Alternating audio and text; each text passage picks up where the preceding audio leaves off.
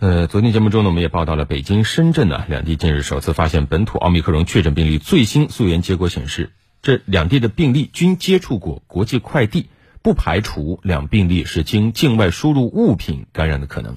此前，国务院联防联控机制曾经多次发布文件，要求各口岸对进口邮件和货物进行全面的消毒，希望在关口拦截住被污染的物品。口岸消杀，快递公司也会消杀，但是现实当中还是经常出现有进口水果、国际邮件核酸检测阳性的案例。那么，这些进口快递物品在消杀过后，为什么依然还会出现阳性呢？记者也采访了中国疾控中心消毒学首席专家张刘波，来听听专家怎么解释。中国疾控中心消毒学首席专家张刘波表示。目前，国际上新冠疫情大流行的态势仍在持续。进入到中国的邮件和货物存在被新冠病毒污染的可能性。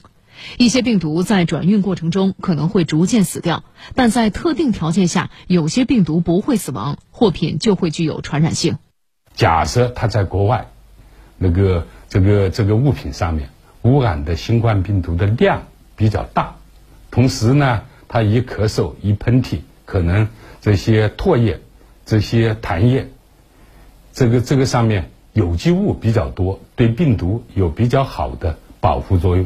再加上现在我们北半球是冬天，是严冬，那么这个病毒存活的时间就会长很多。如果你再经过空运，时间又短，这个时候我们在接触到这些货品的时候，接触到这些包装表面的时候。就可能存在着感染风险。此外，专家还介绍，新冠病毒不仅会污染邮件的包装，也会污染内部的货品。此次快递行业相关人员没有最先发病，说明对邮件表面的防护和消毒效果是好的，但对包装里面的货品出现传播风险，要引起高度重视。那么，在接收国际邮件时，我们需要注意哪些细节才能保障我们的安全呢？专家介绍说，在全球疫情大流行的形势下，公众呢可以减少或者是暂停非急需的国际邮件。但是如果确实急需接收国际邮件的话，应该严格做好消消毒，并且呢，在接触国际邮件的时候要做好防护。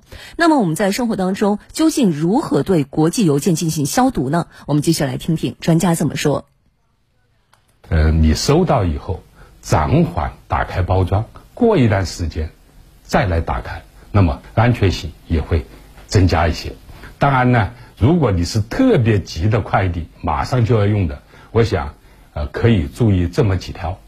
第一个，尽量的避免人跟人的直接接触，所以这个时候建议把货品放到快递柜。第二个，拿快递的时候戴上口罩。呃，如果是有手套，最好是戴上手套，把手套也戴上。那么，如果没有手套，说我家里面没有手套，也不用着急。那怎么呢？在你处理完了以后，做用消毒剂，用手消毒剂做一个手消毒也是可以的。第三个，那么可我们拿到快递，拿到快递以后，可以用消毒剂对这些快递的表面进行喷雾也好，擦拭也好，全方位的。做一个做一个消毒，这样的话，这个表面的这一个这个微生物就可以被呃这个新冠病毒就可以被杀死了。可以说，所有的消毒剂都是有效的，大家不用呃那说刻意的一定要挑选一个对新冠病毒有效的消毒剂。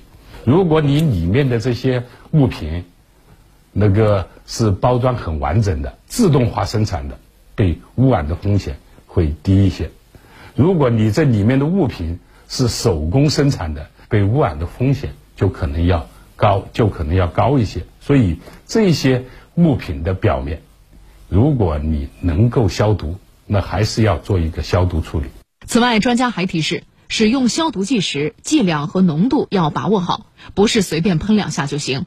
喷完消毒剂后，物品表面应该完全湿润，有一层薄薄的水雾，这个时候消毒才是到位的。